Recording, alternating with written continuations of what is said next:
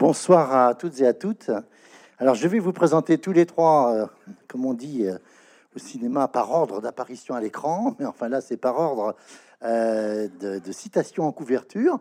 Et il se trouve que, je ne sais pas si c'est le hasard, en tous les cas, vous êtes très bien organisé, parce que en partant de vous, dans la dans l'énonciation de, la couverture, eh bien, on, arrive à, à, vous, aux deux autres co-autrices. Alors, Philippe euh, Biwix, c'est comme ça qu'on prononce. hein. Euh, vous êtes donc euh, ingénieur diplômé de l'École centrale de Paris. Vous avez commencé votre carrière chez, chez Bouygues et vous dirigez l'AREP, filiale de SNCF Gare et Connexion, qui est la première agence d'architecture de France avec plus de 1000 collaborateurs, si j'ai bien... J'ai fait comme vous, hein, j'ai pris des informations là où on peut les trouver, parce qu'à plusieurs reprises, on parle en dans votre livre. de couverture. ouais. Hein, Vous êtes, vous êtes l'auteur de, de près d'une dizaine d'ouvrages et, et d'essais dans lesquels vous plaidez pour l'adoption le plus rapidement possible du principe de sobriété à tous les niveaux et pour une remise en cause de la technique comme solution aux problèmes contemporains. Et vous avez été rejoint par deux régionales de l'État, si j'ose dire, à moins que ce soit vous qui les ayez rejointes. Donc, euh, vous nous le direz. hein. Euh, donc, à côté de vous, Sophie Jantet, vous êtes diplômée de l'école d'architecture et de paysage de Bordeaux, qui est située à Talence. Vous avez travaillé en qualité d'architecte urbaniste dans, dans, plusieurs structures publiques d'aménagement, l'OIN, euh, opération euh, d'intérêt national bien connue, Euratlantique. Et puis aujourd'hui, vous êtes la directrice de l'opération d'intérêt métropolitain Bordeaux Aéroparc. Vous avez été l'adjointe de Camille Yury, qui est partie au cabinet de Pierre Urmé, qui vous êtes maintenant la directrice de, l'OIM, hein, Bordeaux Aéroparc. Clémence de Selva, vous êtes la troisième autrice. hein. Euh, vous êtes architecte, donc depuis 2003, vous avez été responsable d'une agence d'architecture à Rabat pendant 4 ans, et puis depuis 2004, vous êtes 14, pardon, vous êtes dans la région de Bordeaux. Vous êtes associé à Louis Maugin et Estelle Kluckstertz, et dans une agence située rue du Jardin Public à Bordeaux. J'invite celles et ceux qui nous regardent à consulter votre site internet pour mieux connaître vos projets. Je trouvais qu'il était fort bien fait, il est très beau. Voilà. Euh, je me permets d'indiquer, parce que c'est la figure sur votre profil LinkedIn, que vous animerez, Madame de Selva, euh, le 10 novembre prochain à 13h, un webinaire sur votre ouvrage commun, La ville stationnaire. C'est ça? Euh, Alors, sans doute, faut voir avec un certain clin d'œil, non pas du tout d'ironie, mais un clin d'œil sur le fait que nous avons présenté votre ouvrage euh, avec un tel titre, La ville stationnaire, la station Ozone. Bravo. hein, euh, vous êtes, on va dire que vous êtes raccord avec, avec, euh, avec le lieu. Et on va rentrer dans le, livre, dans le vif du sujet de ce livre de 340 pages, dont l'ambition, si j'en crois le titre de sa conclusion, est d'aller vers la ville vertueuse.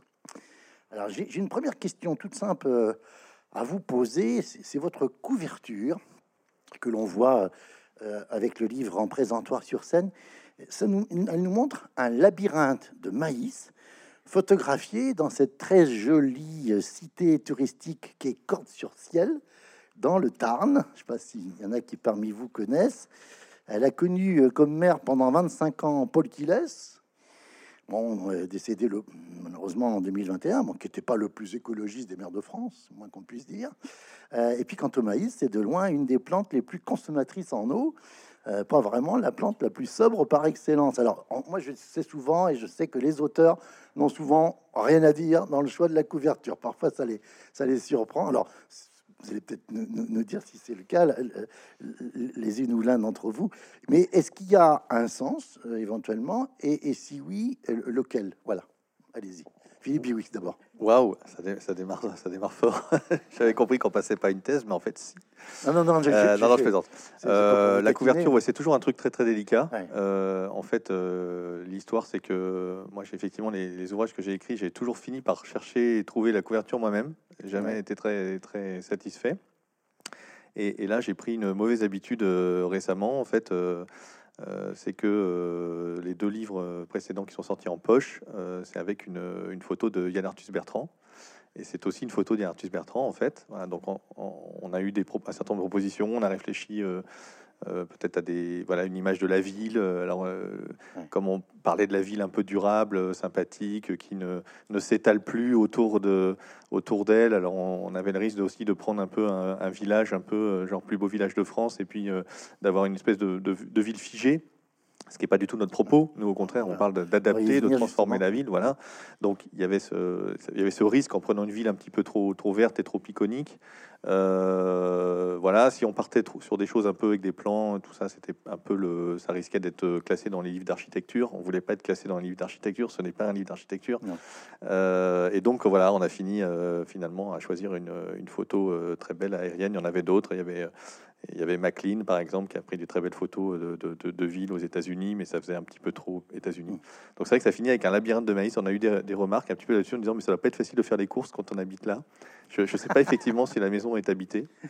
Euh, euh, mais voilà, en tout cas, graphiquement, voilà, c'est vert, c'est joli, c'est un bouquin d'écologie. Mais, mais c'est ce qui est tout à fait raccord, si je puis dire, c'est que dans votre livre, on voit parfois le labyrinthe extrêmement compliqué, les labyrinthes, hein, plusieurs, qu'il faut emprunter un peu pour se, pour se, pour se, sortir ou pour trouver des solutions. De ce point de vue-là, euh, l'image est, très, est très parlante. Alors, avec de tels pédigrés d'autrices et, d'auteurs, on, pourrait croire que votre livre, justement, est un ouvrage d'expert, hein, savant, pour ne pas dire d'un abord abrupt, hermétique et, au, profane que nous sommes, en tous les cas que je suis. C'est de, de fait un livre très documenté, tout à fait sérieux et rigoureux, écrit, comme on dit, par des personnes du métier hein, et, des gens de l'art. Mais, mais de fait, votre livre est très, très lisible. Je vous félicite parce que c'est vraiment un livre, je dis pas que ça se lit comme un polar, mais il y a, une histoire, enfin, il y, y, a un récit, c'est vraiment passionnant.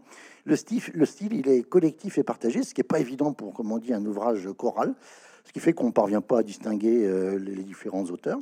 Je vais donner juste deux petits exemples un petit peu de, la tonalité de, votre, texte. Page, page 113, dans un chapitre sur les éco-constructions, je, vous lis.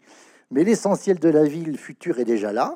Il ne s'agit pas, entre parenthèses, juste de construire en plus vert, entre guillemets, mais de verdir, entre guillemets, tout l'existant, ce qui est une autre paire de manches. Voilà. Donc, euh, et puis un peu plus loin, dans la même page, et si tous les bâtiments du monde surgissant de terre était désormais certifié, nous ne serions pas sortis de l'auberge pour autant, d'autant qu'il y a une vraie course au label le plus simple et le moins onéreux à obtenir. Voilà, donc c'est dans un langage qui est parfaitement accessible et euh, on est loin, je veux dire, de ces innombrables ouvrages universitaires, enseignants-chercheurs, très conscients de leur haute valeur euh, environnementale académique, sociologues, économistes, géographes, spécialistes de la science politique appliquée à l'urbanisme, ils se reconnaîtront producteur de textes abscons et indigestes, bâti sur du sable et construit à coups de notions rendues compliquées pour faire semblant d'être complexes et prétendument scientifiques. Voilà, ça c'est fait. Donc c'est pas du tout le cas de votre travail. Alors, dès les tout premiers mots de votre livre, vous interrogez votre titre, vous-même, La ville stationnaire, et son apparente étrangeté. Mais vous expliquez les raisons de ce choix, et surtout qu'il existe d'autres étrangetés que celle-ci en matière d'urbanisme. Qu'est-ce que vous entendez par ce titre et le sous-titre associé? Comment mettre fin à l'étalement urbain? Alors, je ne vais pas divulgacher votre propos, comme disent nos amis euh, cousins québécois, mais page 211, dans un paragraphe intitulé Vers la ville stationnaire, vous dites justement, et vous l'avez dit, Monsieur Biwix, tout à l'heure, ça ne veut certainement pas dire figé. Alors, allez-y, mesdames, euh, euh, si vous voulez. Hein, qu'est-ce que vous avez voulu dire par le titre? Peut-être Madame de Selva? Non, c'est bon, allez-y, ça va. Non, alors le propos, c'est pas du tout, effectivement, euh, on, veut, on veut un peu. Euh, euh, on, parle en fait voilà, d'étalement urbain beaucoup. En fait, ce qu'on raconte dans ce, dans ce livre, c'est que, c'est que la ville et la croissance urbaine n'est pas vraiment soutenable, que la ville, elle, voilà, elle s'étend, elle grignote en fait beaucoup sur les terres naturelles, sur les terres agricoles, sur les terres forestières, et que en plus de ça, elle elle est très très gourmande en ressources et, euh, et, elle a un fonctionnement en fait qui est très qui est qui est qui est qui est, pas qui est pas qui est pas soutenable voilà qui émet beaucoup de CO2 dans sa dans la fabrication de la ville et après dans son fonctionnement.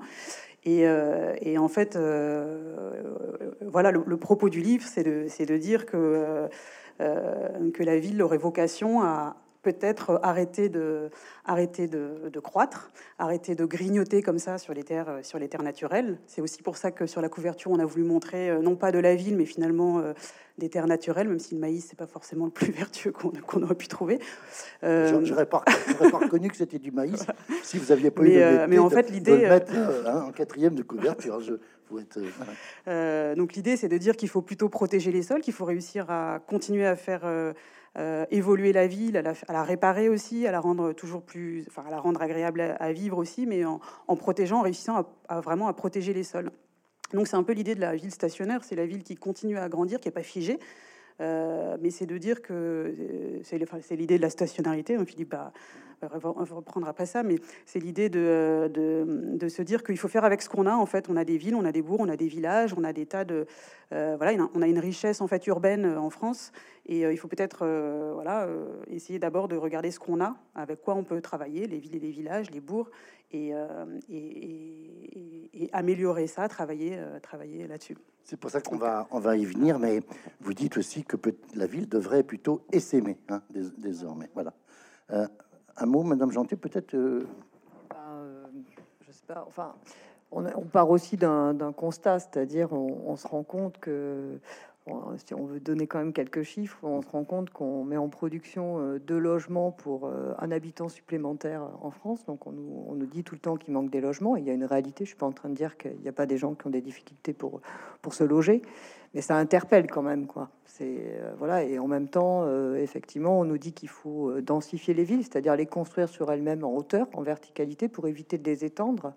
Et puis finalement, quand on regarde un peu les chiffres, on a effectivement à la fois densifié les villes, les villes, la métropolisation, les villes sont devenues de plus en plus avec de plus en plus de concentration de population, et en même temps, on constate que on artificialise aussi, quoi. Donc donc on se dit finalement, on, nous dit qu'il faut faire danse dans les villes et concentrer euh, les populations pour être plus efficace, euh, pour, euh, pour moins étaler, voilà, et, parce qu'on y trouve tous les services, etc. Puis finalement, on, constate que, même les grandes villes, elles s'étalent, elles s'étalent parce qu'il y a des, des, des services servant la ville qui, elles, se densifient.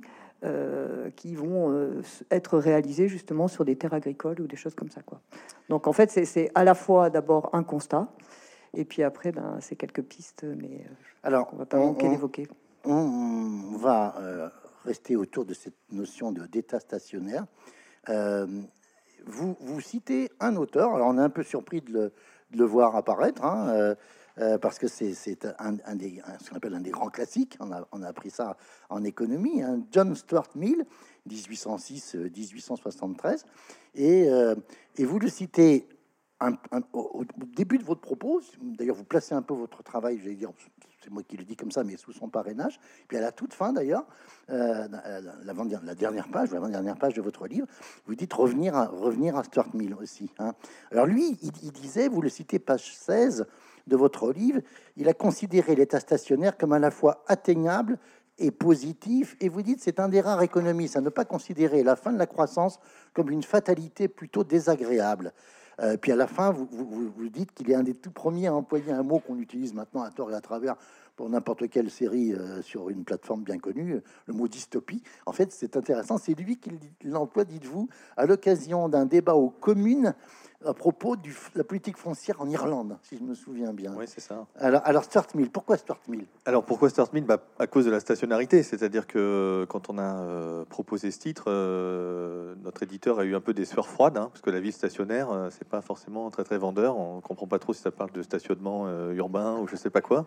Bon, de satellite géostationnaire. voilà, c'est ça, stationnaire. Bon.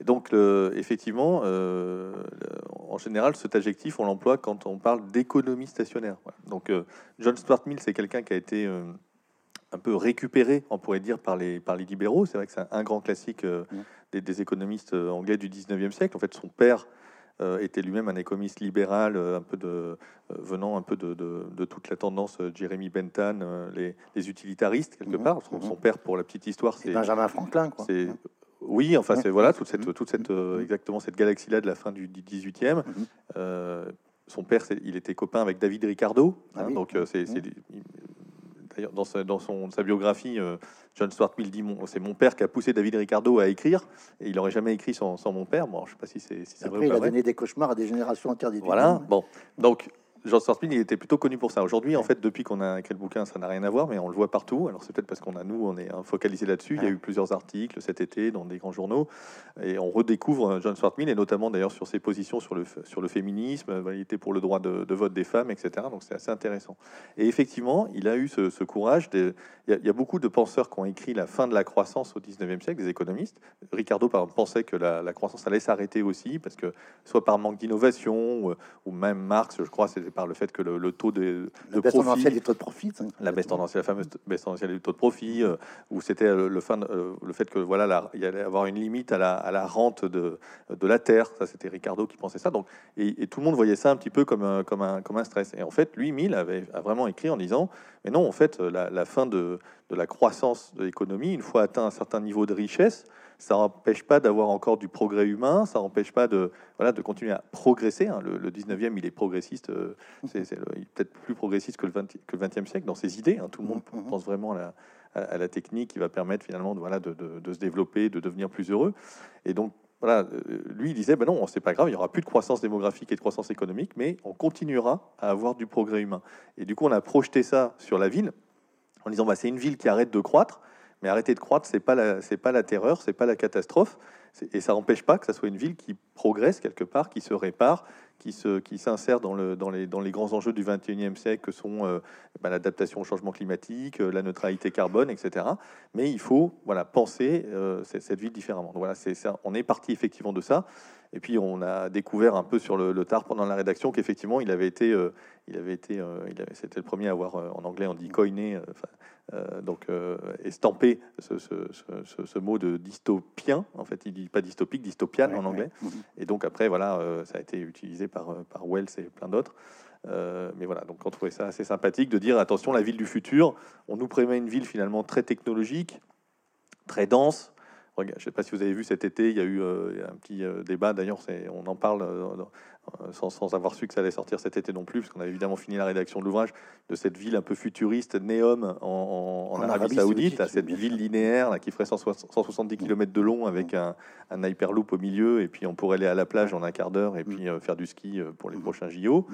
Euh, voilà, avec un espèce de truc extrêmement vertical. C'est, on est dans le cinquième élément, on est dans la science-fiction. Donc ça, voilà, ça c'est la dystopie quelque part qu'on nous, qu'on nous propose quelque part. Alors en version un petit peu adaptée à l'européenne, hein, un peu gentille, mais la smart city, ça continue est un truc qui, ah, existe.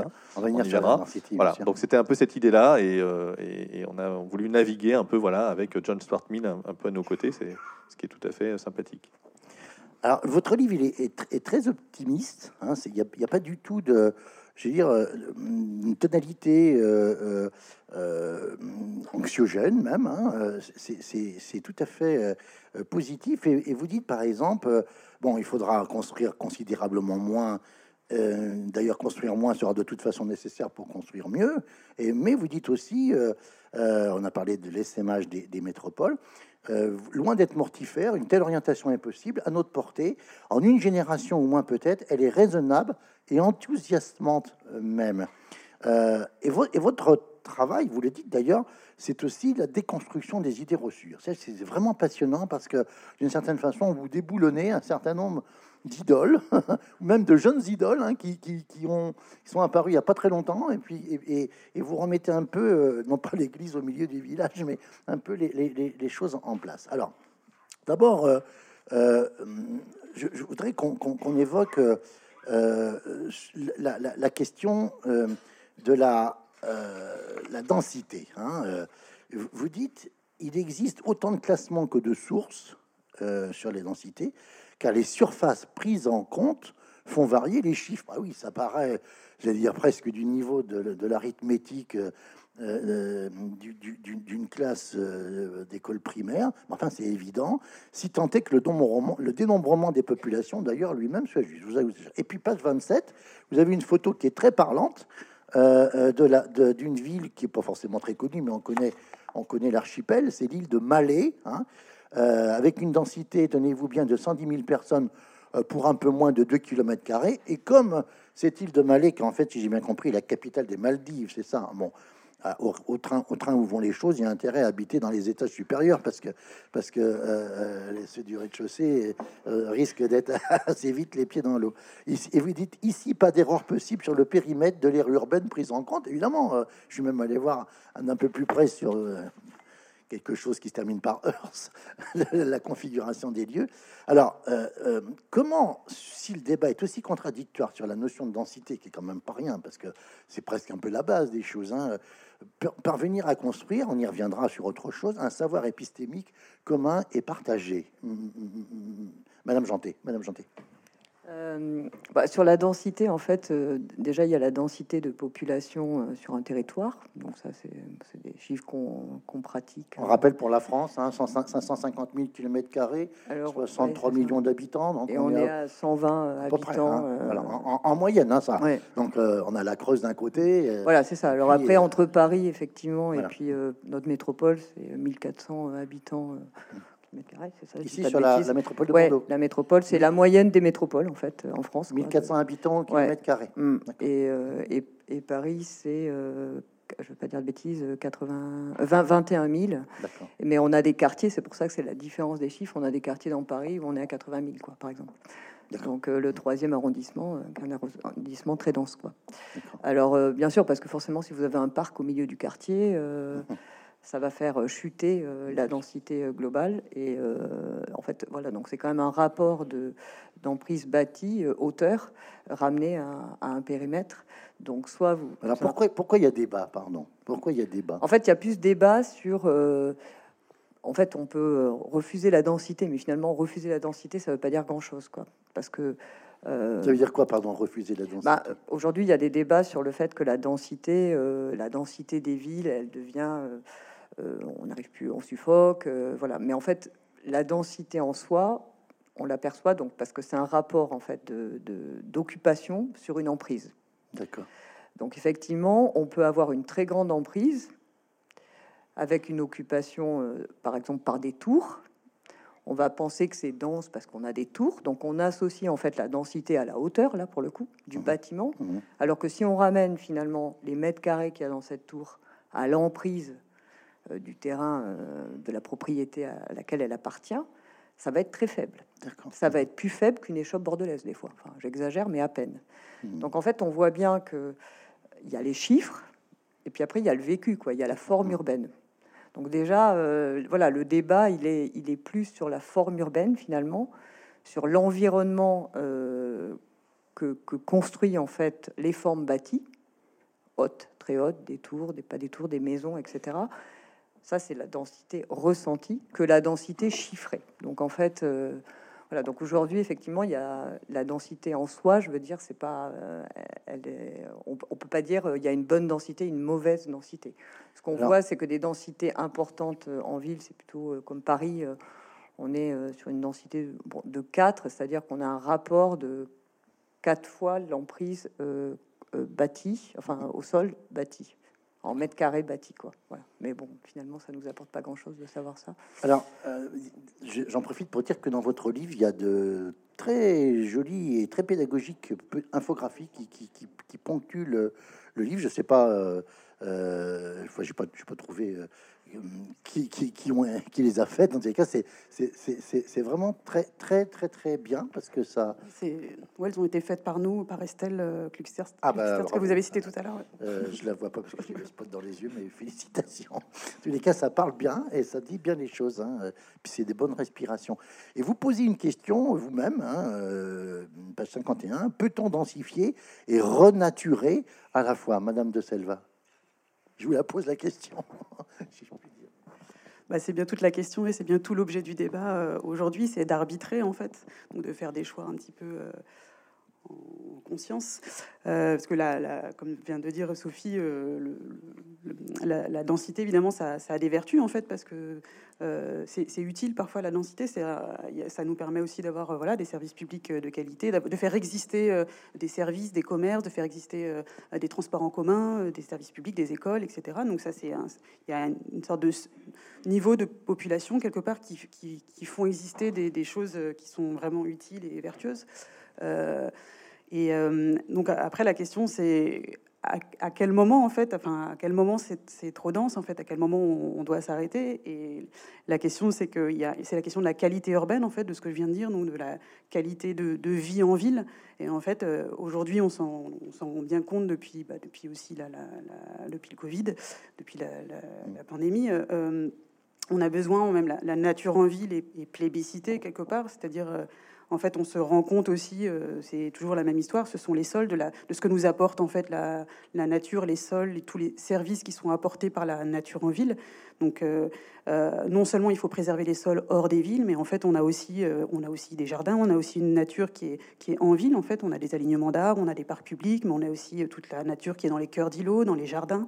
Et en fait, tout ça, c'est pas seulement des choses dont on profite, enfin, en termes de loisirs, c'est aussi des services qui nous sont rendus collectivement. C'est-à-dire qu'un jardin euh, il est pris, même un jardin privé, en fait, il est, il est utile pour. Il euh, bénéficie, euh, il, bénéficie, à son propriétaire, mais en réalité, il rend des services quelque part, sauf s'il est en gazon synthétique, mais en gros, sinon, il rend des services mmh. à la collectivité, en fait. Alors, des petits services, en fait, c'est pas forcément. Voilà, mais, mais c'est pas rien.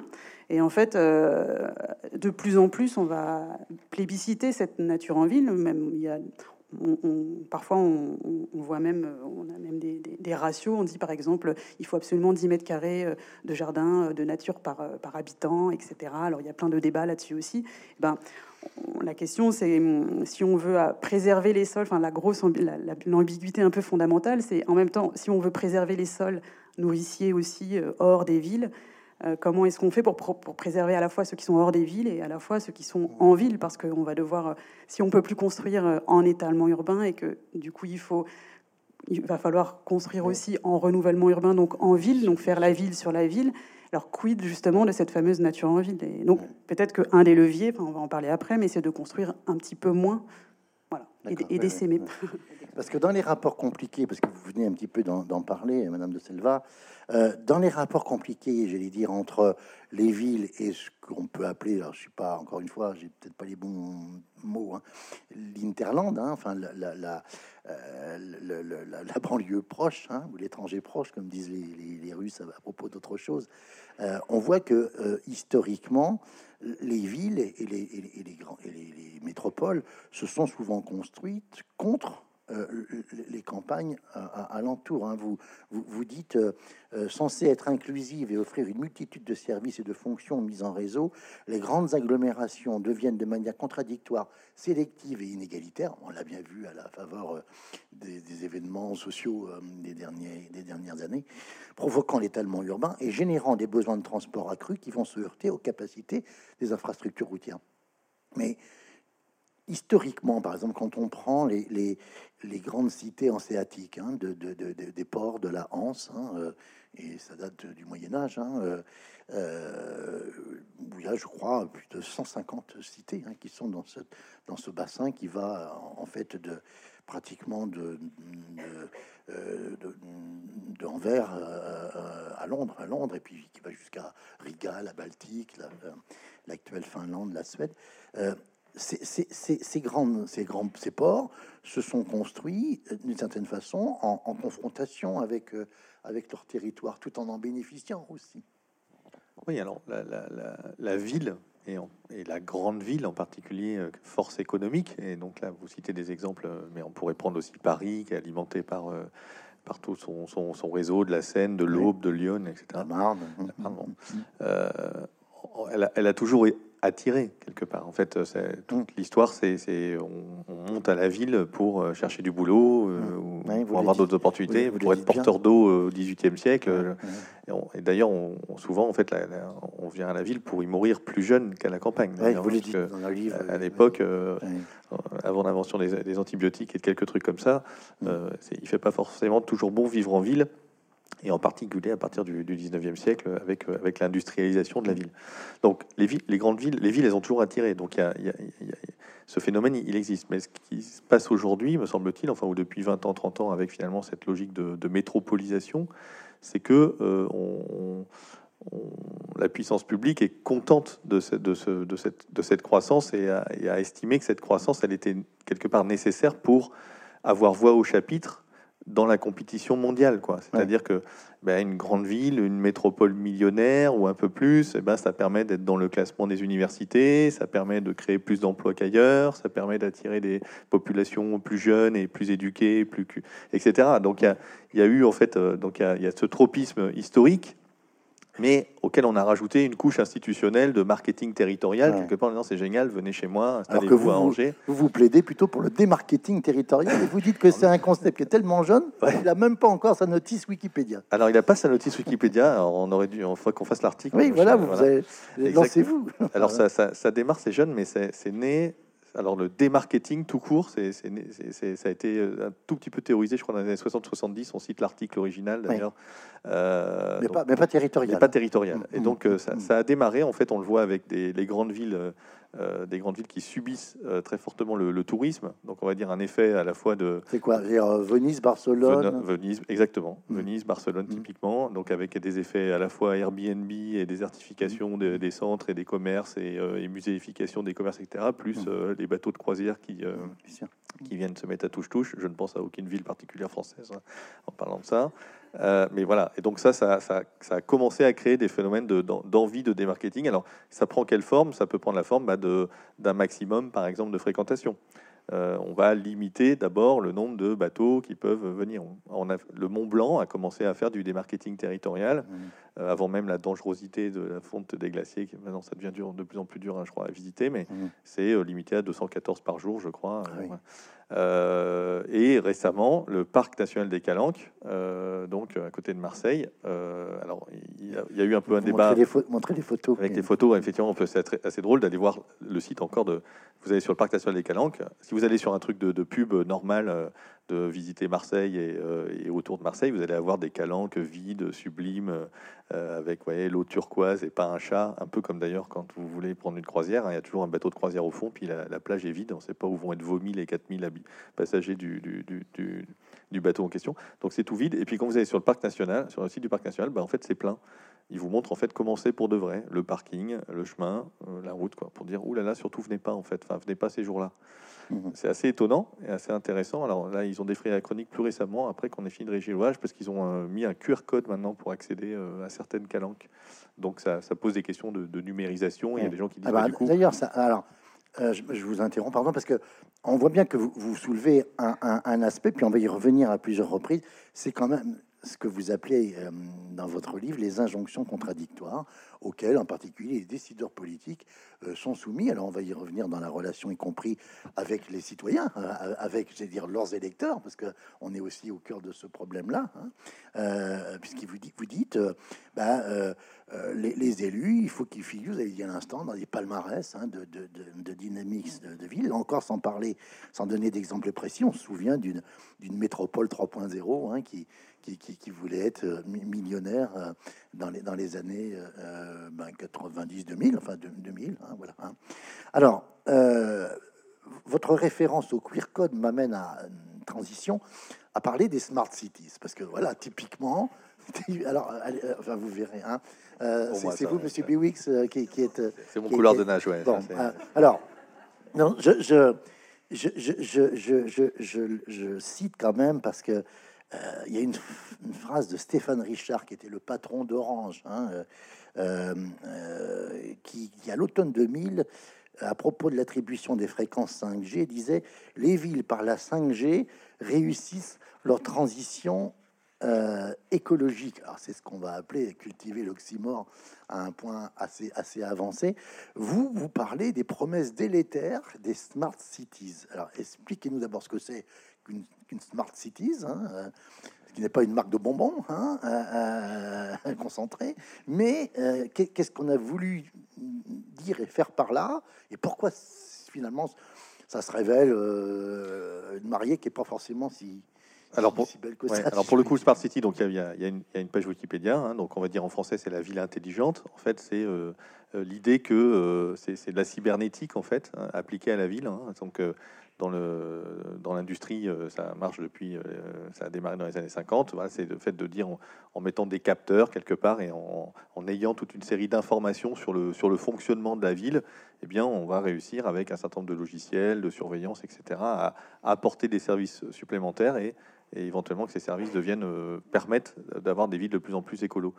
La Smart City, en fait, elle est pas née pas née tellement sur une promesse écologique à l'origine. Elle naît à la fin des années 2000 euh, avec des grandes sociétés comme Cisco, comme, euh, IBM, et qui vont venir en fait dans le contexte d'une crise, euh, crise économique tout court, hein, la crise de 2008-2009, et du coup un peu d'une crise des finances publiques aussi, allant avec la crise économique. Elle ils vont venir promettre en fait le fait qu'on va avoir des services plus efficaces. Finalement, c'est faire de la productivité grâce au numérique dans la ville. Je vais faire très simple, mais de dire si à un moment vous avez euh, tous vos euh, citoyens qui peuvent flasher euh, le fait qu'il y a une bordure de trottoir qui est en travers et qu'on peut faire une photo et l'envoyer, bah, ça évite d'avoir des gens qui se baladent pour voir si tous les, je sais pas, si tous les trottoirs sont en bon, en bon état. J'entendais ce matin un mauvais exemple, une, une radio du service public que dans une commune du nord de la France, qui a mis en place une appli qui permet d'éclairer sa rue.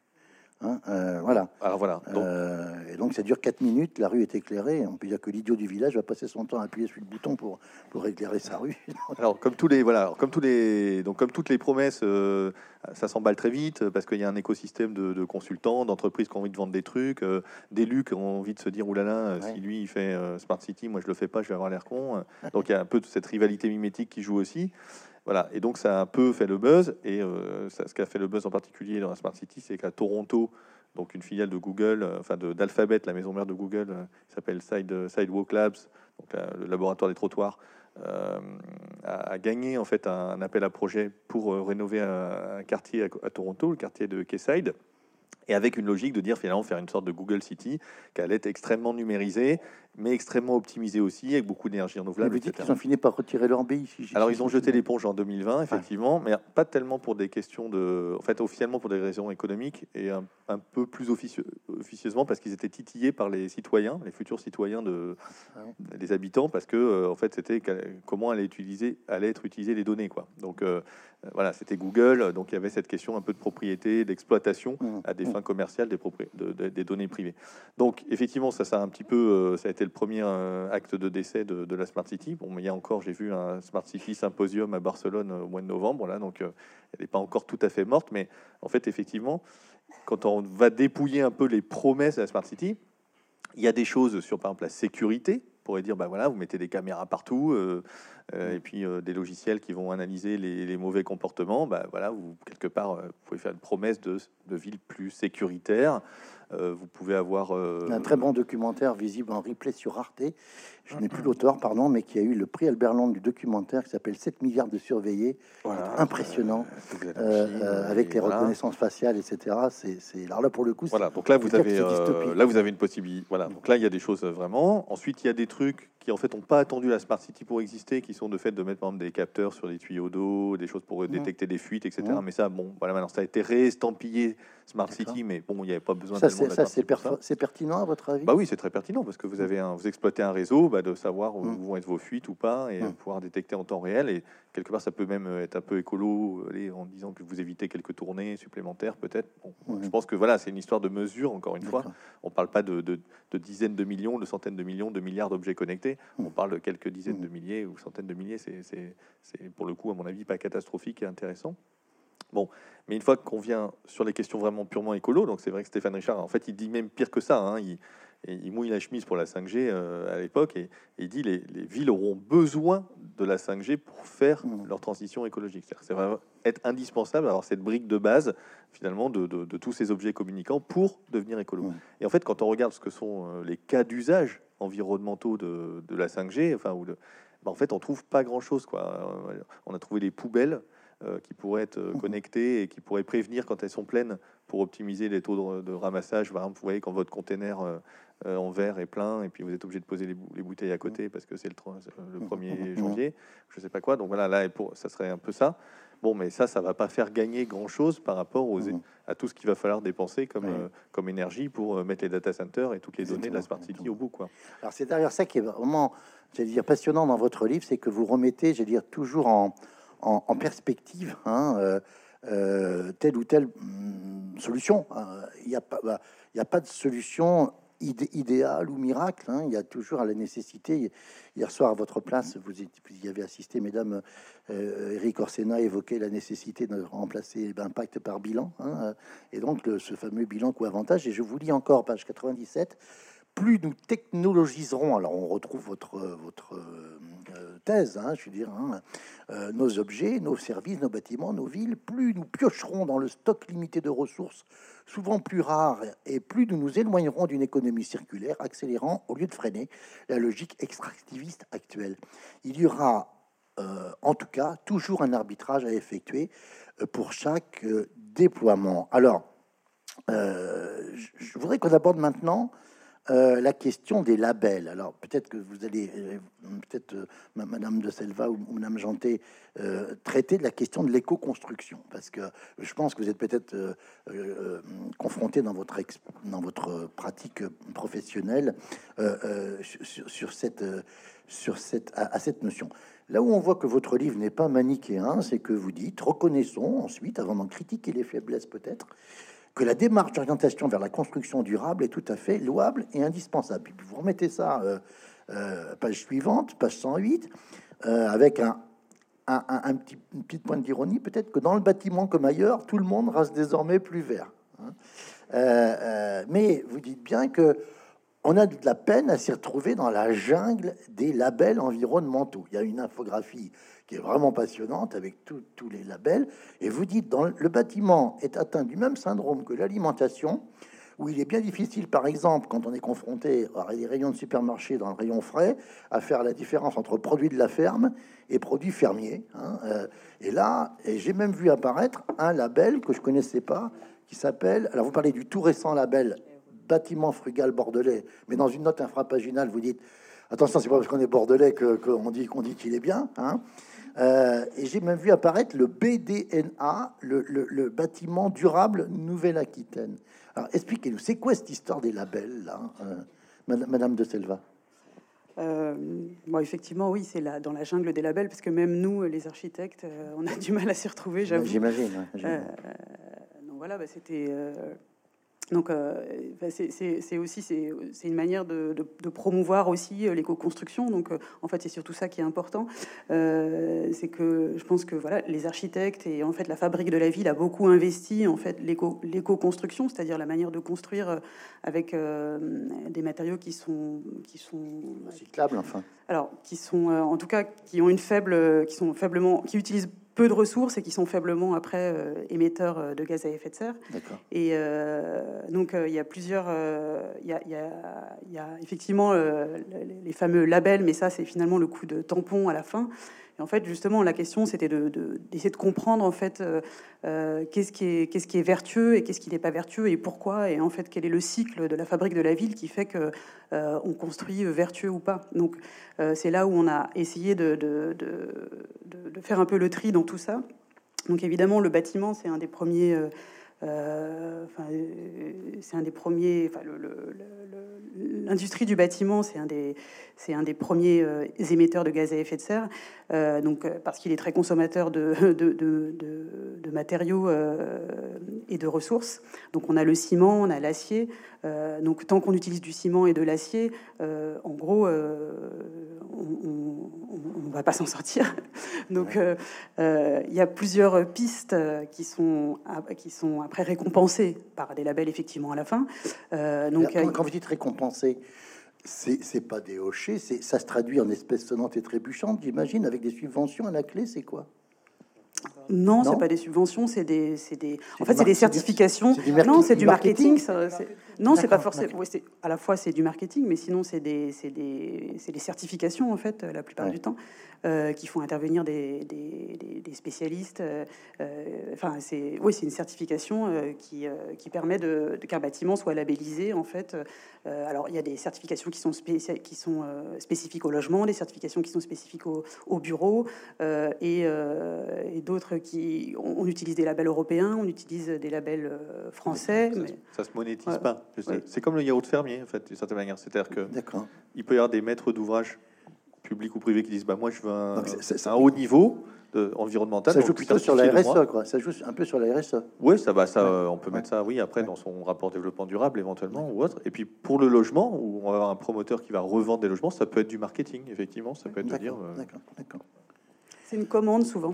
En fait, un maître d'ouvrage ou même un, pri- ou un, donc un maître d'ouvrage donc institutionnel peut demander, euh, Oui. voilà, euh, moi j'ai besoin de, de- de- d'un bâtiment avec tel ou tel label. Et donc on répond à une commande. Ou un particulier, une maison peut aussi demander euh, euh, Mhm. qu'on construise avec euh, tel ou tel euh, label. Sophie Janté, vous voulez ajouter un mot Non, Mm. après, quand il y a des concours, par exemple, ça peut être un moyen de démarquer un oui. projet par rapport à un autre. C'est celui, il y a eu un peu une surenchère euh, Mhm. d'aller chercher le label, le dernier, euh, le plus haut. euh, voilà. Comme ça, vous allez me dire si, si, si j'ai pas- si j'ai bien compris ou pas. J'ai- vu par exemple le label lycée Kyoto, comme on disait, euh, euh, sur des lycées qui devaient être construits, bon, évidemment par, par la, la puissance euh, régionale, publique régionale, hein, puisque c'est la, région qui est, qui est euh, maître d'ouvrage en, en- en- en- en- en la matière. Et, et- et donc là, par exemple, on va labelliser comme ça, et ça va donner des points éventuellement dans, un- dans un barème de concours d'appel d'offres, c'est ça? Voilà, voilà. Alors, vous disiez à l'instant, Madame de Selva, que bah, quand on reste dans le béton et l'acier, euh, on fait euh, plutôt fausse route, on va pas s'en sortir. Et donc là, on arrive, par exemple, à, euh, la, problématique des constructions en bois. hein. Alors, je commence à sourire parce que moi, j'ai vraiment apprécié parce que j'ai même découvert quelque chose d'assez passionnant. Vous dites qu'en France, euh, 6 ou 7% en moyenne des constructions bois en logement, enfin les constructions bois en logement représentent en France 6 ou 7 c'est très très peu. Et vous dites qu'il y a non pas un modèle français, mais on pourrait presque dire une exception française par rapport à, à l'Amérique du Nord, euh, par rapport à par rapport à la Scandinavie. Alors vous citez un, un monsieur qui s'appelle Claude Lefrançois, hein, c'est un ancien artisan. euh, qui est très connu avec sa chaîne YouTube avec le pseudo, pseudo de Papy Claude, euh, et il évoque des raisons historiques.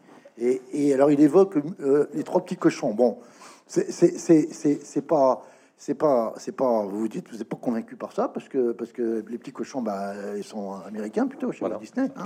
Encore que vous savez peut-être que le- l'auteur de la chanson il, il est français. hein. Voilà. Et je crois qu'à l'origine, c'est une histoire anglaise. Oui. Mais alors, donc, et, et vous évoquez une thèse euh, de Frédéric Biamonti et Alain Duval dans un, dans un documentaire intitulé L'envers du béton, sorti en 2021, et puis celle de Jérôme Prieur, Le mur de l'Atlantique, monument de la collaboration, livre sorti en 2017. Ah, c'est passionnant. Je, me permets de lire parce que l'excellence des entreprises françaises, dites-vous, en matière d'emploi et de traitement du béton, serait née quatre ans, à la suite de quatre ans d'intense activité, entre 40 et 44, comme on dit, il y en a qui se sont beurrés au passage, qui se sont soldés, euh, écrivez-vous page 134, par la construction de 8000 bun- bunkers, moi c'est moi qui précise de Dunkerque à Saint-Jean-de-Luz, et pour lesquels 17 millions de mètres cubes de béton ont été coulés, soit l'équivalent d'une bonne quarantaine de centrales nucléaires de type EPR de, Flamanville. Et vous dites, euh, là, il y a eu une, telle, euh, euh, on va dire, acquisition de, savoir-faire que la, notion de construction en bois aurait un peu disparu de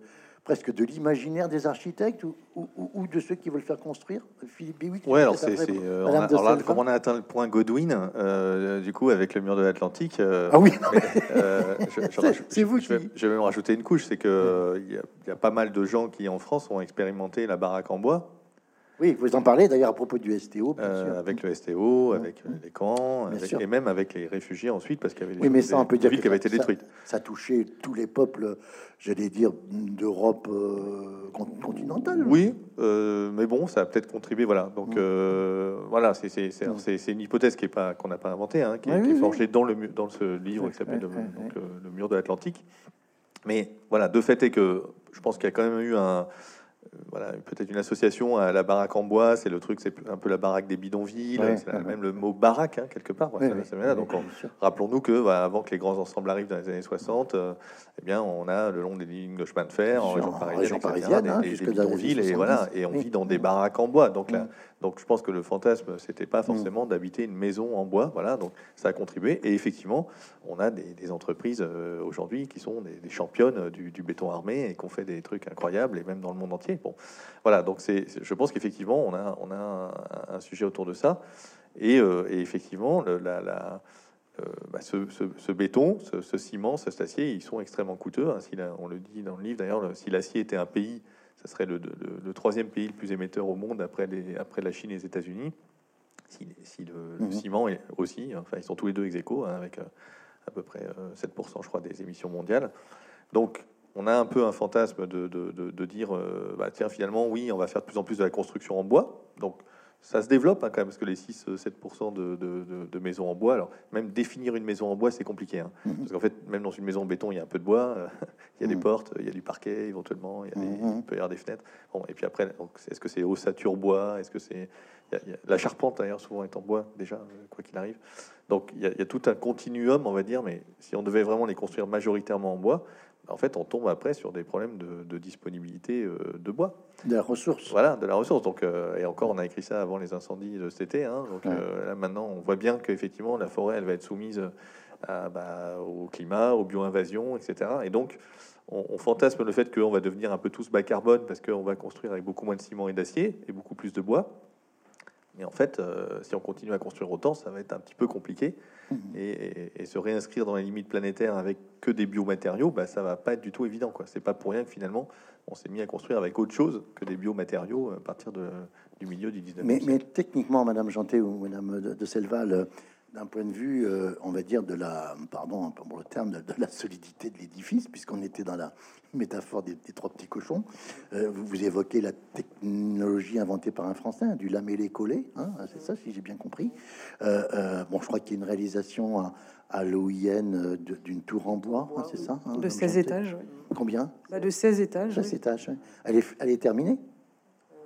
Oui, elle est terminée. Oui, oui. oui. Euh, et, ça, il n'y a, aucune différence, on va dire, en termes de, de résistance. On, parlera tout à l'heure de notre terme.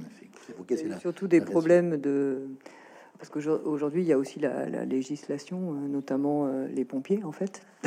Ah oui. Donc, il y a eu, enfin, sur ce projet-là, en tout cas, il y a eu des, problèmes tout simplement pour avoir les autorisations. Ah voilà. Donc, bon, après, ça s'est réglé, et puis, ça, et puis, du coup, ça fait avancer aussi, finalement la, réglementation sur des questions comme ça. Mais après, c'est assez exceptionnel. Il n'y a quand même pas de beaucoup de construction bois aussi haute. Euh, après, par contre, sur les, autres biomatériaux, sur les, géosourcés, euh, on peut avoir des constructions, mais plutôt basses, effectivement, mais c'est déjà pas mal. Si on peut déjà construire les maisons individuelles ou les, petits collectifs. Euh, en matériaux biosourcés, ben, c'est autant euh, de ciment ou de béton en moins. Euh, voilà, donc il y a quand même des pistes, même si c'est pas pour des immeubles de grande hauteur. Et puis après, le bois, ce qui, ce qui peut se développer ou ce qui se développe aujourd'hui, c'est plutôt des solutions mixtes aussi, c'est-à-dire avec un sous-bassement, enfin une partie du bâtiment, la plus grande partie en, béton, et puis mmh. euh, y ajouter des étages en, bois. en surélévation. Voilà, exactement. Mmh. Donc il y a des. Voilà, alors, alors on, va évoquer un autre concept. Quand je disais que vous déboulonnez un peu les, les les, jeunes idoles, c'est la notion de résilience et surtout euh, dans la dimension territoriale. Alors vous faites tout un rappel de la, notion de résilience hein, euh, dans, tous les États, hein, y compris, euh, vous évoquez bien sûr unique sur la, sur la psychologie, mais, mais dans d'autres domaines. Et vous dites, la résilience territoriale semble être devenue le nouveau mantra des politiques publiques, balayant à la vitesse d'un variant agressif un développement durable dont plus personne n'ose plus parler et vous ajoutez, page 147, le concept de résilience est d'autant plus flou qu'il est polysémique. Hein. Euh, alors, euh, qu'est-ce que qu'est-ce qu'il faut comprendre de, la résilience dans deux champs pour lesquels vous développez le propos, l'écologie et la socio-écologie? Madame de Selva? Oui. Euh, est-ce qu'on, ce qu'on, oui, le, terme est polysémique parce qu'effectivement, il traverse de très nombreuses disciplines, enfin, ce que vous venez de dire, donc de la psychologie, de la physique, et aujourd'hui euh, beaucoup utilisé en résilience des, territoires, donc en aménagement urbain. Euh, donc euh, la, définition un petit peu, enfin, c'est l'idée en fait de, de, dire que qu'un système, donc un système qui peut être une population, qui peut être voilà une société, qu'un système qui est qui est soumis à des à des, à des perturbations eh ben, il, peut, euh, il, peut retrouver, euh, il peut retrouver un équilibre, il peut survivre quelque part, euh, sans pour autant retourner à son état initial. Donc, il n'y a pas l'idée d'un état stable, mais il y a l'idée de, d'encaisser les chocs, quoi, quelque part, et de retrouver et de, et de continuer à et de perdurer. Donc, encaisser les chocs et perdurer. Et donc, euh, ça, c'est un peu la définition euh, de la résilience en écologie, parce que c'était à partir d'observations voilà, d'écosystèmes. d'écosystèmes. Donc, et en fait, la transposition sur les territoires, c'est l'idée de se dire, bah, si on peut, si on est capable, si une société, si un, si un système est capable, voilà, de, surmonter un choc en se réorganisant, en s'auto-organisant, et ben, en inversant un petit peu le propos, on peut aussi dire que une société ou un système est capable de s'organiser euh, pour encaisser les chocs, donc en, préventif quelque part. Et donc, euh, donc ça, c'est assez intéressant donc en politique publique aussi, parce que ça veut dire qu'on peut euh, anticiper. On peut anticiper. Alors, c'est utilisé beaucoup dans, les, dans la gestion de risques, en fait, inondations, euh, parce que les chocs en question, donc quand on observe les écosystèmes, c'était au départ, c'était voilà, sécheresse, incendie, enfin, des choses qui sont, qui sont, enfin, euh, voilà, des choses qui sont pas forcément liées à l'action de l'homme, en fait. Mhm.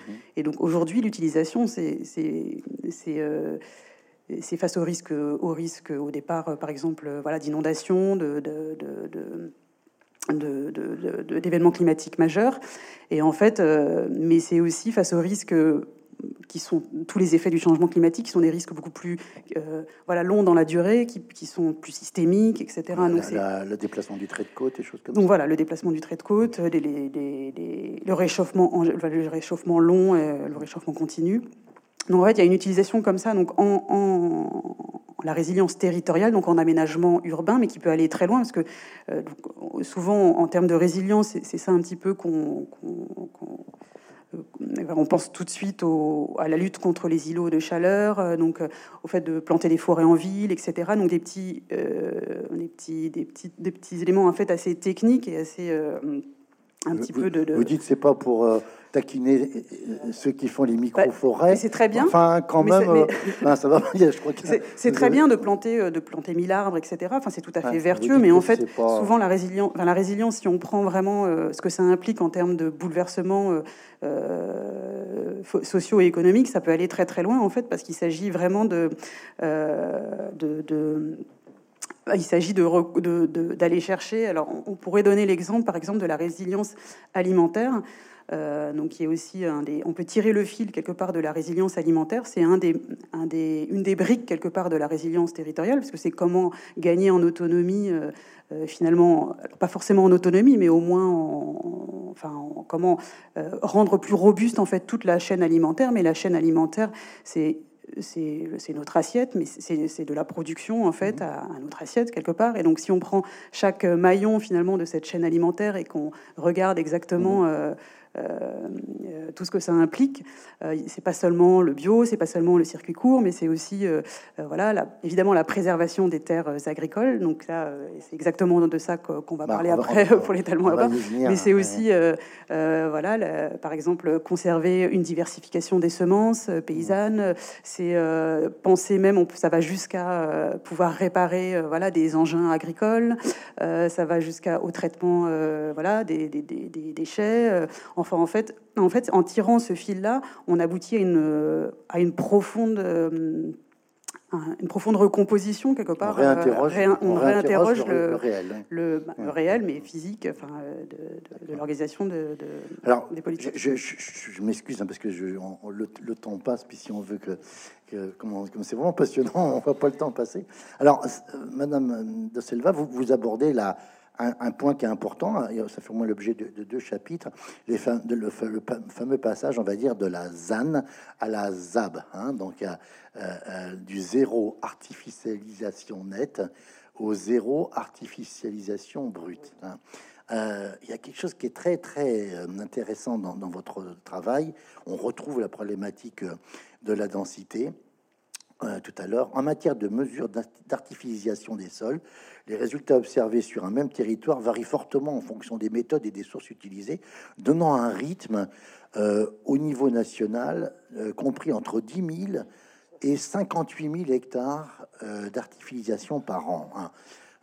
un tel écart, hein, c'est moi qui le dis là, du simple au sextuple, ça dépasse même les écarts qu'on trouve euh, entre les manifestants selon la police et selon les organisateurs certains soirs de, de, journée nationale d'action. Alors, vous, vous, vous, avez, comme il y a de l'humour dans, votre, livre, vous, écrivez, page 175, ces statistiques manifestement peu stabilisées donnent lieu à quelques punchlines imagées selon la sensibilité de chacun à la géographie ou au football, puisque c'est là qu'on arrive à des fameux chiffres, euh, un département qui disparaît tous les, euh, en France, tous les six ans, etc. Euh, alors, comment mm, traiter la question des ânes pour arriver aux ZAB quand déjà on a du mal à comprendre le processus d'artificialisation? Peut-être, Madame Janté, je sais pas, celui où... Voilà.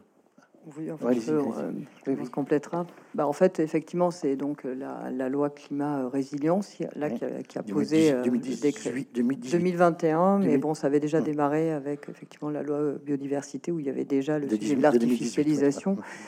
Donc effectivement, donc l'objectif c'est d'avoir une zéro artificialisation nette. Alors ça ne veut pas dire qu'on artificialise plus, ça veut dire qu'on artificialise moins et que ce qu'on artificialise, on le compense par de la renaturation.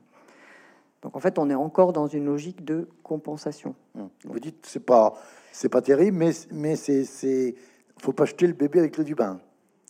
C'est déjà voilà, c'est déjà hum, mieux hum. que de, de, laisser artificialiser comme on le fait aujourd'hui ou comme on le faisait aujourd'hui.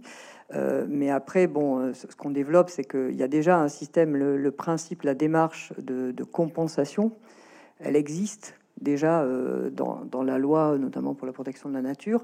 Euh, quand vous touchez, euh, quand vous faites un projet que vous impactez, donc on parle d'impact là, effectivement, vous impactez de la biodiversité ou une zone humide, mm-hmm. ben vous, vous êtes, la loi vous oblige à compenser mm-hmm. l'impact que, que votre projet a sur des zones humides ou de la faune ou de la flore, avec des ratios, enfin pareil, il y a des chiffres très très que, qui sont pas les mêmes d'ailleurs d'une région à une autre souvent, mais euh, voilà. Et donc là, le, système, c'est le même système, mais c'est pour le sol. Donc on impacte le sol, on vient euh, anthropiser ce sol, ce sol qui était naturel, et donc du coup, on va devoir le compenser euh, en, prenant un, parking et puis en le en l'escavant et puis en le renaturant. voilà. Donc euh, aujourd'hui, donc d'abord il y a débat sur les chiffres, c'est ce que vous mhm. dites, mais ça encore, euh, on est en train de stabiliser les, choses là. Euh, donc ça serait de l'ordre de 26 000 hectares par, an.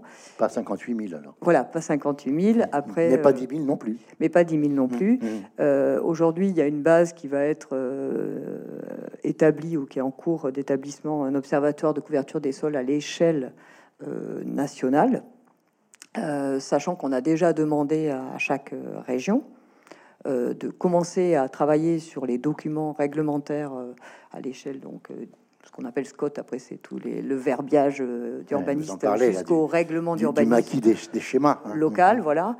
donc on a déjà demandé aux collectivités de, de travailler parce qu'on a le devoir déjà de réduire nous cette artificialisation à 50 euh, dans les dix ans à venir et d'être à zéro, donc d'être en neutralité à 2050. C'est-à-dire à partir de 2000. Enfin, pour arriver à ça, il faudra euh, renaturer des terrains, on ne sait pas où, quoi. Et en fait aussi, le, donc indépendamment de ces questions de compensation et d'artificialisation, ce qu'on a voulu montrer aussi dans le bouquin, c'est qu'en fait, il y a une forte concurrence euh, aujourd'hui sur le foncier, parce qu'on va vouloir renaturer, on va vouloir faire la transition écologique, on va peut-être y venir après. Et en fait, euh, donc si on veut continuer à construire, si on veut continuer à se développer économiquement, ben voilà, on voit que le sol est de plus en plus précieux. Surtout que vous dites que, et ça c'est quand même très intéressant, euh, il ne s'agit pas, euh, à propos de la vente hein, de, des terres agricoles, vous dites avec encore un sens de la métaphore, il ne s'agit pas ainsi de mettre un peu de beurre dans les épinards à l'échelle du pays. Cela permet de doubler et bien et peut-être bien plus les revenus agricoles. Vous, vous dites, et ça c'est souvent peu évoqué, c'est-à-dire que les agriculteurs, quelque part, compte tenu de la, de la modicité, on va dire, hein, des, des, revenus agricoles, ils vendent leurs terres, sauf que sans y connaître grand-chose, c'est comme vendre les bijoux de la couronne, c'est Watson. Une fois que vous avez vendu vos terres, euh, euh, euh c'est, vous avez perdu quelque part la, la ressource. Ouais, un- peut-être un petit complément là-dessus. Alors, c'est un Ouais. calcul de coin de table qu'on fait en prenant tout simplement euh, le nombre d'hectares qui sont artificialisés. On prend un chiffre d'ailleurs prudent, je crois de 20 000 hectares. Oui, vous le dites bien. Et puis on multiplie par une plus-value prudente, puisque c'est facile de comparer euh, le Ouais. prix d'un mètre carré de terre agricole et puis le prix d'un mètre carré de foncier, quoi, Mhm, mhm. de constructible. Donc on attend que Bercy nous confirme les chiffres, mais en, en gros, euh, effectivement, ça représente peut-être 15-20 milliards d'euros. Effectivement, c'est de l'ordre de grandeur des revenus des, agriculteurs aujourd'hui en France par an. Euh, donc c'est-à-dire que ça fait 50 ans qu'on artificialise le, le pays, et ça fait 50 ans que ce truc-là contribue à faire Mhm. tenir le système agricole. Il n'y a pas que les subventions européennes, il y a aussi le fait qu'on pouvait se payer la retraite, donc on pouvait peut-être installer Mhm. euh, fiston, euh, construire un poulailler, j'en sais rien, industriel, grâce à un flux d'artificialisation. Donc c'est un peu dingue, mais Mhm. ce qui est euh, ce qui est terrible, c'est qu'évidemment, c'est d'abord, c'est pas forcément des agriculteurs qui vendent, ça peut être des héritiers euh, Mhm. d'agriculteurs. Enfin, tout le monde n'est pas forcément. On peut détenir du foncier sans être agriculteur. Aujourd'hui, aux franges euh, des villes et des métropoles qui s'artificialisent. Et puis, euh, c'est affreusement euh, inégalement réparti. Ça descend pas sur tout le système agricole, ça descend sur ceux qui ont la chance d'être aux franges de la ville qui continuent à grignoter. Donc c'est un peu terrible d'avoir des gens qui font la culbute d'un côté, quel qu'il soit, Mhm. et puis d'autres qui s'endettent sur 25 ou 30 ans pour s'acheter un appartement dans un immeuble euh, qui sera construit sur cette, euh, sur cette terre artificialisée ou, ou une maison. Donc c'est c'est un peu ça le, le- le sujet. Et, et donc pourquoi on dit qu'on qu'il faut passer à la, à- aux, aux ZAB, aux ZAB. zéro- Zéro que- artificialisation brute. hein. Voilà. Ça veut dire là, en fait, il faut plus. Donc on artificialise plus tout, du Voilà. tout. Il faut- Voilà, donc On c'est un, peu, plus. c'est un peu choquant parce qu'aujourd'hui, faire ZAN, c'est déjà très compliqué et il y a déjà des levées de boucliers partout. Et nous, on dit, bah non, en fait, c'est juste, va falloir même aller plus loin. Parce qu'en fait, ZAN, c'est la trans- c'est comme les, les émissions finalement. C'est c'est la même logique que zéro émission nette en 2050. On dit, on aura encore des émissions résiduelles parce qu'il y aura quelques trucs qu'on devra quand même faire en cramant euh, du charbon, je sais pas quoi, quelques trucs. Et ces émissions, elles seront compensées par des puits qui seront a priori des puits naturels, peut-être artificiels dans les visions les plus technophiles, mais on va dire globalement les forêts, les sols, et autant à l'échelle planétaire les océans, s'ils fonctionnent encore. Donc il y a, on émet encore un peu, mais il y a un puits, et donc on est en, en- en- à neutralité carbone. C'est ça l'idée. Et donc la, la ZAN, c'est la transcription territoriale de ce truc-là. On continue à artificialiser un peu, et puis en face, il y a un flux de renaturation. Mais la différence entre une forêt qui pousse ou un océan qui absorbe des trucs et la renaturation, c'est qu'à un moment, on va manquer un peu de terrain artificiel à renaturer. Quoi. Le, le- le flux va s'arrêter. Et, et en plus, Mm. c'est très très cher de renaturer potentiellement des terrains pollués, etc. Donc en fait, il y a, en réalité, on fait semblant qu'il y a un flux à renaturer, mais il n'existe pas, on le trouve pas, on ne sait pas où il est. D'ailleurs, on le connaît pas. trois, trois vieilles stations-service, euh, de- Mm. des carrières, euh, quelques usines en perdition euh, Alors. de, dés- de désindustrialisation, et en fait, il n'y a rien. C'est là qu'on se rend compte que vous, vous abordez la, la- la dimension politique, parce que là, on est vraiment au cœur des choix politiques, et vous dites que bah, il faut euh, retrouver le courage politique, hein, aller plus loin, hein, implique euh, le courage politique de s'attaquer à un sujet sensible, celui de la propriété privée, ça c'est page 220, à peu près intouchable depuis la Révolution française. Vous citez un extrait de Proudhon qui est assez extraordinaire, parce que Proudhon on a tendance à dire euh, la propriété c'est le vol, enfin, la phrase la plus connue de Proudhon, mais en fait il se révèle un, commercial agressif de, des maisons Phoenix, si je puis dire, hein, en- en disant euh, je connais rien de plus beau euh, que, la maison individuelle et, je donnerai en gros euh, tout l'or du monde pour mon petit le pain de jardin. Hein, le, le Proudhon, hein, qui, est, souvent évoqué.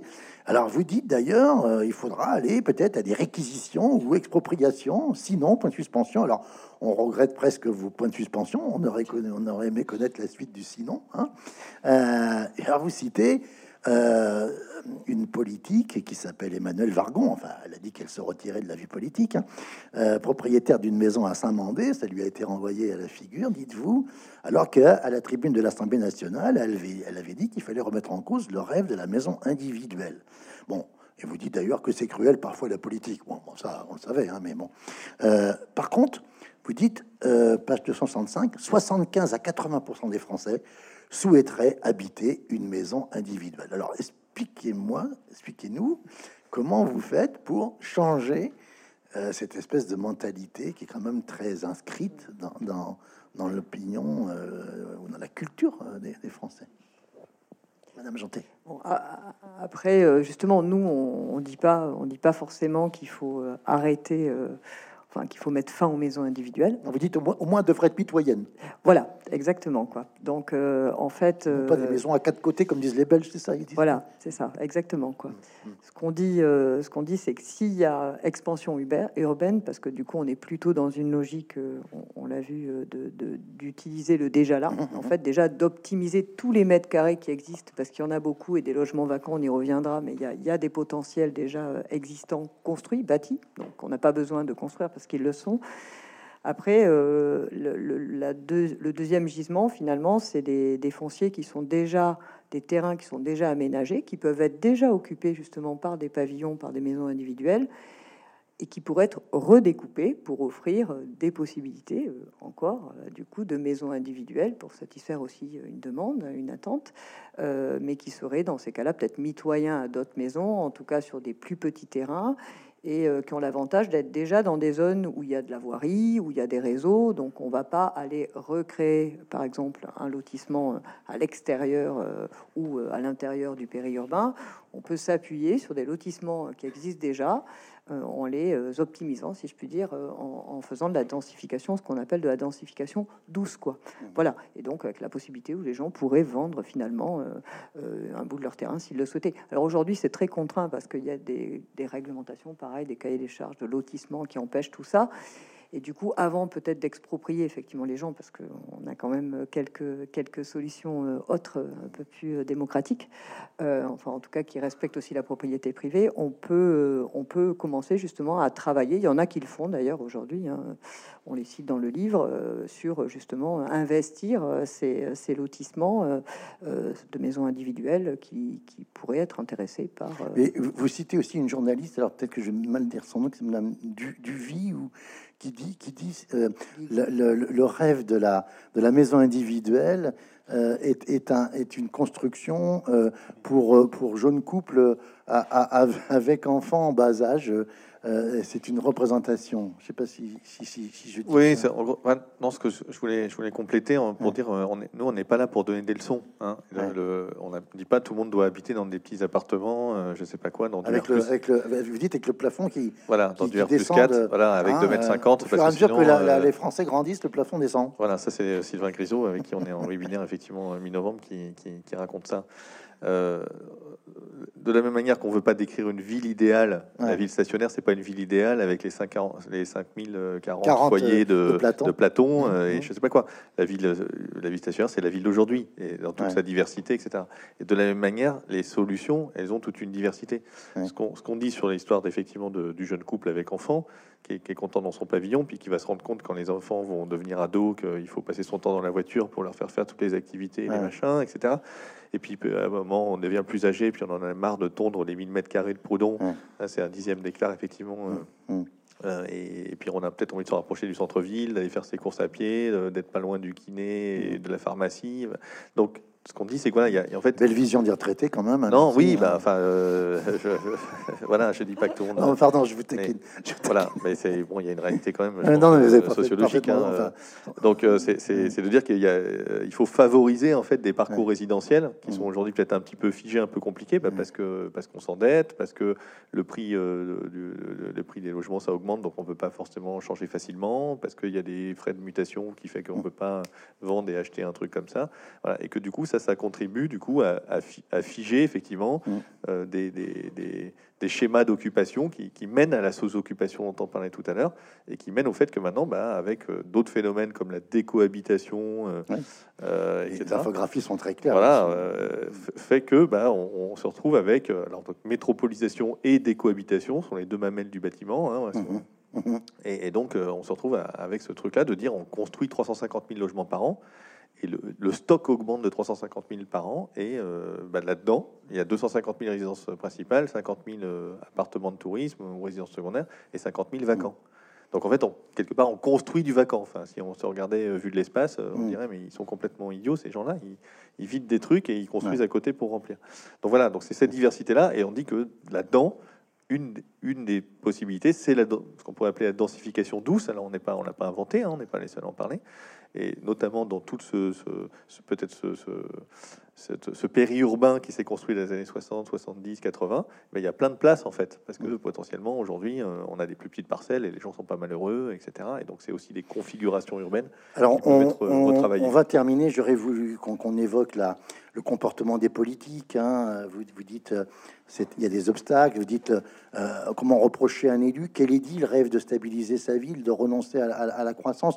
Moi, j'en ai connu qui, sous des propos en disant OK pour une métropole millionnaire, quand on les interrogeait individuellement en disant alors toi dans ta commune, tu construis, tu construis combien de logements? Je voyais à quoi je fais référence. Ils disaient oh non non pas chez moi parce que tu, tu, pas, je suis pas idiot, je veux pas déstabiliser mon électorat en faisant venir une population qui va me foutre en l'air euh, éventuellement euh, euh, dans deux mandats. Hein, voilà donc donc c'est souvent parfois un petit peu plus ambigu, compliqué que ça. On va terminer par le retour à John Stuart Mill parce que c'est vraiment le principe de votre réflexion. On en parlait au début de notre et donc, euh, vous, dites, je vous cite page 301, ne cherchons pas non plus à créer de nouvelles utopies urbaines, même s'il est toujours bon de s'en inspirer et de rêver un peu, et c'est ce que vous avez dit à l'instant, Philippe Biwix, les villes, les villes idéales sont déjà là ce sont celles que nous habitons. Et vous dites, euh, elles sont belles ou elles sont pas belles, etc. Ben, en tous les cas, c'est là où nous sommes. Et, je crois que c'est une belle euh, manière de, conclure parce que finalement, en quoi, alors et vous allez nous dire peut-être tous les trois, hein, les unes après l'autre, euh, en, quoi ces villes idéales justement sont celles que nous habitons? Euh, Parce que vous aimez les villes très clairement. vous êtes, vous êtes des, des, urbains sans en même temps proposer de mettre les villes à la campagne. On l'a bien compris, Madame, Madame de bah, les villes, voilà, c'est il y a un, débat, euh, y a un débat euh, qui, a toujours existé sur euh, voilà la taille idéale de la ville, quelle est la ville idéale, est-ce que c'est les, les, les éco-cités, etc. Enfin, donc nous on n'est pas là pour dire quelle est la taille idéale de la ville parce que justement le propos c'est de dire ben en fait faisons avec ce qu'on a parce que il faut si on dit qu'il faut construire un petit peu moins, c'est aussi pour dire qu'il faut utiliser les murs et les planchers qu'on a déjà quelque part. Donc ces murs et ces planchers, ils sont beaucoup dans des, ils sont pas forcément dans les métropoles en fait, la vacance ou les logements sous-occupés ou les bureaux ou tous les mètres carrés qui sont un petit peu sous-occupés ou qui pourraient être mieux utilisés, ils sont pas forcément dans les métropoles justement, ils sont peut-être euh, ailleurs, dans les peut-être dans les dans les villes un peu moyennes, dans les bourgs, dans les villages, dans les alors, ils sont justement, il y, a, une, mauvaise adéquation quelque part entre les mètres carrés qu'on aurait, euh, mmh. qui seraient disponibles quelque part théoriquement, et là où, où les gens sont. Mmh. Donc, euh, et or, la métropolisation, finalement, les efforts qu'on fait sur la métropolisation et sur les métropoles et sur les grosses villes, c'est de dire, ben, on va, euh, voilà, on va construire toujours plus pour accompagner en fait les emplois et accompagner voilà l'afflux de population. Et donc, L'idée, c'est un peu d'inverser quelque part le regard et de se dire, bah, il faut plutôt aller créer des emplois, créer une dynamique euh, dans des endroits où il y a déjà des, maisons qui sont déjà construites, quoi, en fait. Euh, donc c'est assez, alors évidemment, c'est purement théorique. Ça, voilà, on va pas redistribuer de force les gens sur un territoire, mais en fait, c'est quand même l'idée de se dire, c'est quand même l'idée du changement de paradigme et de se dire. Euh, voilà, faisons un peu l'exercice mental de se dire qu'est-ce qu'on ferait si on pouvait plus construire du tout et si on pouvait plus euh, artificialiser, c'est-à-dire euh, si on pouvait plus euh, utiliser des sols voilà, naturels. Qu'est-ce qu'on ferait en fait? Merci Madame Jean Sophie, Madame en fait, vous, l'avez dit, vous l'avez dit tout à l'heure, en fait, nous on a plutôt un discours enthousiasmant, quoi. C'est-à-dire on, essaye d'inviter à réfléchir autrement, c'est-à-dire on, on, fait avec, on essaye de faire avec ce qu'on a, mais ce qu'on a à l'échelle de notre territoire, effectivement, pas seulement de nos métropoles ou de nos villes en disant euh, on a des réserves, il faut connaître en fait notre patrimoine parce qu'on ne le connaît pas assez. Donc il y a tout un travail effectivement d'inventaire et de connaissance de ce dont on dispose déjà et des capacités offertes par ce dont on dispose déjà. Et donc réinvestissons déjà, remettons de la vie, remettons, animons euh, tout ce qu'il existe déjà on voit euh, les villages, euh, on se dit, euh, il n'y a plus d'école, mais elle y est l'école, elle est juste fermée. Alors, des fois, c'est une salle des fêtes, mais du coup, finalement, l'école, elle y. Si on remet des enfants et si on remet des familles dans ces villages, il n'y aura peut-être pas besoin de construire une école. Donc, en fait, c'est plus une invitation de, réfléchir effectivement autrement. Si demain, on pouvait plus du tout artificialiser, ce qui va être bientôt le cas, effectivement, et si pour des raisons de transition écologique, il va falloir qu'on réduise fortement notre consommation de ressources et d'énergie, ben nous, euh, aménageurs, architectes, décideurs, politiques, habitants, il faut qu'on raisonne différemment. D'accord. Voilà. Donc c'est une invitation euh, heureuse à réfléchir autrement. Voilà. Et Philippe Biwix, le mot de la fin? Oui, bah c'est vraiment en complément, juste à donner un ou deux chiffres pour ce. Donc l'INSEE, par exemple, suit la, la, question de la suroccupation, la sous-occupation. Il y a des logements sur, en situation de suroccupation aujourd'hui en France, c'est du mal logement, des gens qui se serrent dans des tout petits appartes. Et puis il y a des gens qui, pour différentes raisons, parce que les enfants sont partis faire des études, parce qu'il y, a plein de raisons, parce que parce qu'on est veuf ou veuve, enfin il peut y avoir plein de plein de cas, ou parce qu'ils sont riches tout simplement, j'en sais rien. Euh, voilà, vivent dans des logements qu'on pourrait définir comme étant sous-occupés dans la définition de l'Insee.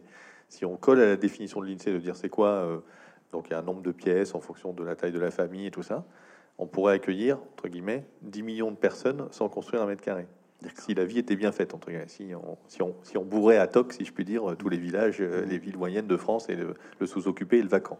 Évidemment, c'est une vision complètement théorique et idiote. Et puis de toute façon, il n'y a pas 10 millions de personnes euh, mmh. dans, la, dans, la, dans, la, trajectoire démographique de la France. On est, c'est plutôt une, très, très, très légère croissance, voire une stabilité. Mais c'est pour donner un ordre de grandeur. Donc, mais pour ça, évidemment, il faut effectivement arrêter de faire grandir les grosses villes et, de, et de, vider les, les petites ou les moyennes.